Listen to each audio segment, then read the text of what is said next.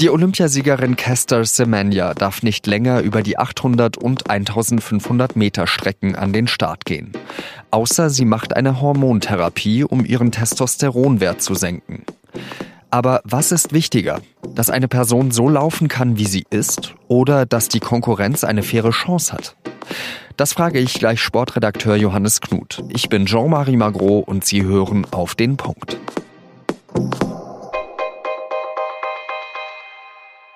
Alles hat im Jahr 2009 angefangen, bei der Leichtathletik-WM in Berlin. Kester Semenya läuft die 800 Meter und lässt ihren Konkurrentinnen überhaupt keine Chance. Später sagen einige von denen, Semenya, das sei ja ein Mann, wegen ihrer tieferen Stimme und ihrer definierten Schultern. Medien melden, Semenya sei ein Zwitter mit viel höherem Testosteronwert als so wörtlich normale Frauen. Semenya darf zehn Monate lang nicht mehr starten. Ihre Medaille darf sie behalten. 2011 legt die IAAF dann einen Grenzwert für Testosteron bei Frauen fest. Semenya muss deshalb ihren Körperhaushalt durch Hormone herunterregulieren. Trotzdem gewinnt sie sowohl bei Olympia als auch bei der WM Gold. Im Jahr 2015 wird der Grenzwert vorübergehend aufgehoben, weil Beweise fehlen, dass höhere Testosteronwerte wirklich einen großen Vorteil bringen. Semenya gewinnt im Jahr darauf noch einmal Gold bei Olympia und ist die Zeit danach quasi unschlagbar. Jetzt hat der Verband einen neuen Grenzwert eingeführt. Denn eine Studie ist zu dem Ergebnis gekommen, dass höhere Testosteronspiegel sehr wohl von Vorteil sind. Und zwar für Sportlerinnen, die 400 Meter bis eine Meile laufen. Das sind genau die Distanzen von Castor Semenya. Wer über dem Grenzwert liegt, muss zukünftig sechs Monate vor internationalen Wettbewerben den Testosteronhaushalt senken.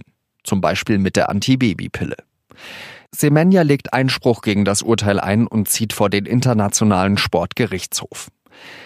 Der hat jetzt aber entschieden, der Grenzwert sei zwar diskriminierend, aber eine solche Diskriminierung, die sei notwendig, angemessen und verhältnismäßig, um die Integrität der Frauenleichtathletik zu schützen. Semenya selbst hat nach dem Urteil gesagt, die IAAF habe ein Jahrzehnt lang versucht, sie auszubremsen. Aber das habe sie nur stärker gemacht. Sie pocht natürlich auf ihr Recht und äh, hat aber auch dann wohl beim Schlussplädoyer in Lausanne gesagt vor dem Sportgerichtshof, wir, wir müssen hier eine Lösung finden. Und das, das finde ich erstmal vorneweg absolut bemerkenswert. Das ist Sportredakteur Johannes Knut, der bei der SZ vor allem über Leichtathletik-Wettbewerbe schreibt. Man hat einerseits Sympathie für das, was dieser Mensch mitgemacht hat und auf der anderen Seite für die überwältigende Mehrheit der Konkurrentinnen, die hinter Semenya herlaufen und das Gefühl haben, irgendwas stimmt hier nicht so richtig. Wir können es nicht richtig begreifen. Und das abzuwägen, war wahnsinnig schwierig und deswegen verstehe ich es einerseits, äh, dass Casta Semenya sich schikaniert fühlt. Ich verstehe aber auch den, ähm, die, die Institutionen, die sagen, wir mussten hier jetzt eine Grenze ziehen, so willkürlich oder schwierig auch immer sie war. Johannes, ist es nicht merkwürdig, dass ein Sportverband bestimmt, wer eine Frau ist und wer nicht? Der Sport hat sicherlich das Recht, äh, diese Grenzen zu ziehen und da auch ähm, Kategorien zu erschaffen. Allerdings muss schon die Frage sein, auf welche Art und Weise tut er das. Und ähm, äh, da fehlen mir noch ein bisschen die Nachweise, um, um vielleicht die, das Ziel, hier eine klare Grenze zu schaffen, um auch eine gewisse Chancengleichheit für die Allgemeinheit, äh, für alle Athletinnen zu schaffen dass das vielleicht gut ist, aber der Weg dorthin immer noch nicht abgegangen ist und also dass hier quasi die das Urteil, dass äh, dem Verband ja ein großer Vertrauensvorschuss gegeben wurde und ähm, er noch nicht so richtig nachgewiesen hat, dass er den auch verdient hat und das ist für mich eigentlich das eher das größere Problem und äh, das ist auch, glaube ich, äh, der größte Angriffspunkt äh, für ihre Gegenseite. Also wenn ich diesen Grenzwert jetzt richtig verstehe, Johannes, dann bedeutet das ja, dass Semenya über 5000 Meter starten darf, über 800 nicht. Wo ist da die Logik? Das ist ähm, einerseits keine Logik, weil natürlich hat sie da auch, ähm, oder beziehungsweise die Logik ist, dass Testosteron offenbar ähm, gewisse schnellkräftige Vorteile in diesen Disziplinen bringt über 800 und 1500, wo auch eine gewisse Schnellkraft, Ausdauer vonnöten ist. Über äh, auf den Ausdauerstrecken ist dies offenbar nicht der Fall. Wobei äh, da ja auch die Frage ist, wurde das überhaupt wissenschaftlich untersucht genug? Äh, es ist eine Rechtsprechung an einem Einzelfall, die hier stattgefunden hat, die natürlich auch äh, aufgrund von ähm, Zeit äh, und, und Budgetvorgaben erstmal so eng war, aber das würde wahrscheinlich, sobald sie jetzt, wenn sie, sie sich jetzt zum Beispiel entscheiden würde, ich laufe jetzt nur noch 5000 Meter, was sie jetzt zum Beispiel vor kurzem erst getan hat, dann kann es gut sein, dass irgendwann andere Athletinnen kommen und sagen, ja, aber das, das wollen wir auch untersucht haben, das kann irgendwie nicht sein und dass das dann auch angepasst wird. Also es ist erstmal eine äh, Einzelfallentscheidung, die aber das Potenzial hat, noch sehr viel mehr auszustrahlen auf andere Bereiche. Die körperliche Unversehrtheit, das ist ja eines der Grundrechte des Menschen. Und jetzt verlangt ein Leichtathletikverband, wenn du bei uns mitlaufen mhm. möchtest, dann musst du aber Hormone schlucken. Ja, es ist natürlich im Grunde ähm, diese Absurdität, dass es okay ist, Frauen zu diskriminieren, um, um die Frauen zu schützen. Das ist natürlich etwas, was eigentlich nicht funktionieren kann, was auch nicht sein darf. Das Problem ist nur einfach, ähm, die, die, die Frage ist, was ist die, was ist die andere Lösung? Ich meine, erstmal wird sie natürlich nicht dazu gezwungen, äh, wobei das natürlich auch eine Wahl ist, die sie eigentlich nicht hat, weil sie sieht sich als Frau und, und äh, in ihrem, ihrer Sicht ist es ein Zwang, sich zu verändern und das kann ich auch total verstehen. Wenn man sagt, dass das geht nicht, dann gibt es eigentlich nur eine andere Wahl, nämlich dann müsste der Sport sagen, okay, wenn die Gesellschaft und alles um ihn herum sich quasi so verändert hat, dass wir zum Beispiel ein anerkanntes drittes Geschlecht haben in der Bundesrepublik, dass die Natur nun mal nicht so trennt in Mann und Frau, dass es gewisse Grautöne gibt, dass es keine klare Schwarz-Weiß-Antwort gibt, die wir suchen, sondern nur ein, ein sehr, sehr viele Grautöne dazwischen dann gibt es ja eigentlich nur die Möglichkeit, eine dritte Startklasse zu schaffen oder etwas, was dazwischen liegt. Also, also, die 800 Meter für das dritte Geschlecht. So, so un ungefähr. Das Problem da ist nur, da würden wir wahrscheinlich, ähm, äh, hätten wir heute, keine Ahnung, drei, vier, fünf, sechs, sieben Athletinnen, die da mitlaufen würden, was ja immer schon betroffen, äh, bezogen auf die Gesamtgesellschaft schon ein sehr hoher Wert ist.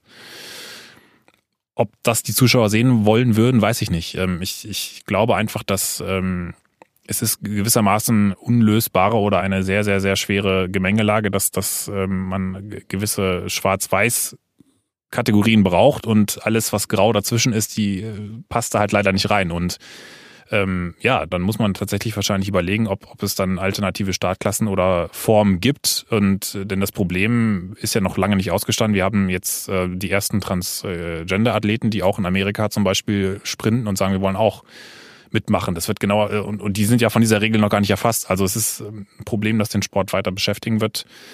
Und die große Frage halt, ähm, muss er sich dort der Gesellschaft anpassen oder muss die Gesellschaft sich quasi dem Sport anpassen? Ich würde auch eher sagen, er muss sich der Gesellschaft anpassen, aber dann müssen wir natürlich auch die Akzeptanz haben dafür, dass wir dann solche Wettkämpfe auch akzeptieren und muss man mal gucken, ob dann äh, die Leute, die jetzt nach einer Lösung finden, auch damit sich dann zufrieden geben. Besten Dank, Johannes Knut. Und jetzt noch drei weitere Nachrichten. In Deutschland könnten die christlichen Kirchen bis zum Jahr 2060 fast die Hälfte ihrer Mitglieder verlieren. Zu diesem Ergebnis kommt eine Studie des Freiburger Forschungszentrums Generationenverträge. Der Grund?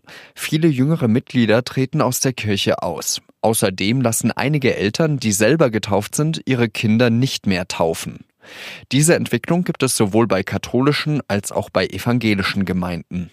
Die katholische Kirche steht aber etwas besser da, weil sie jüngere Mitglieder hat und von der Zuwanderung nach Deutschland mehr profitiert. Die Impfquoten in Deutschland stagnieren. Deswegen werden die Rufe nach einer Impfpflicht immer lauter. Der Gesundheitsminister aus Nordrhein-Westfalen, Karl-Josef Laumann von der CDU, hat sich jetzt auch für einen verpflichtenden Schutz gegen Masern ausgesprochen. Denn trotz Aufklärungskampagnen hätten in NRW nicht einmal 80 Prozent der Kinder bis zum 24. Lebensmonat die erste und die zweite Impfung erhalten. Seit Wochen fordert Bundesgesundheitsminister Spahn, dass an Schulen und Kindergärten die Masernimpfung verpflichtend wird. Das Bundesfinanzministerium und die CSU streiten sich um die Grundsteuer. Die muss reformiert werden, sagt das Bundesverfassungsgericht. Denn bis jetzt werden für die Berechnung veraltete Grundstückswerte genutzt. Die CSU will zukünftig ein Modell, bei dem sich die Höhe der Steuer pauschal an der Fläche orientiert. Finanzminister Scholz möchte, dass vor allem der Wert des Bodens und die durchschnittliche Miete eine Rolle spielt. Sein entsprechender Gesetzesentwurf sollte eigentlich schon im April verabschiedet werden. Aber dann forderte die Union eine Öffnungsklausel, die es möglich macht, dass die Bundes Bundesländer die Berechnung selber entscheiden. Wenn die Reform scheitert, dann darf die Grundsteuer ab 2020 gar nicht mehr erhoben werden. Im SZ-Magazin, das an diesem Freitag wieder der Süddeutschen Zeitung beiliegt, geht es dieses Mal darum, unter welchen Bedingungen der Intendant Milo Rau im irakischen Mossul inszeniert. Die Stadt, die bis vor kurzem noch in den Händen des sogenannten Islamischen Staats lag. Dabei geht es auch um die Frage, ob Kunst in dieser Welt politisch sein muss. Das war auf den Punkt. Redaktionsschluss war wie immer 16 Uhr. Vielen Dank Ihnen fürs Zuhören und bis zum nächsten Mal. Adieu.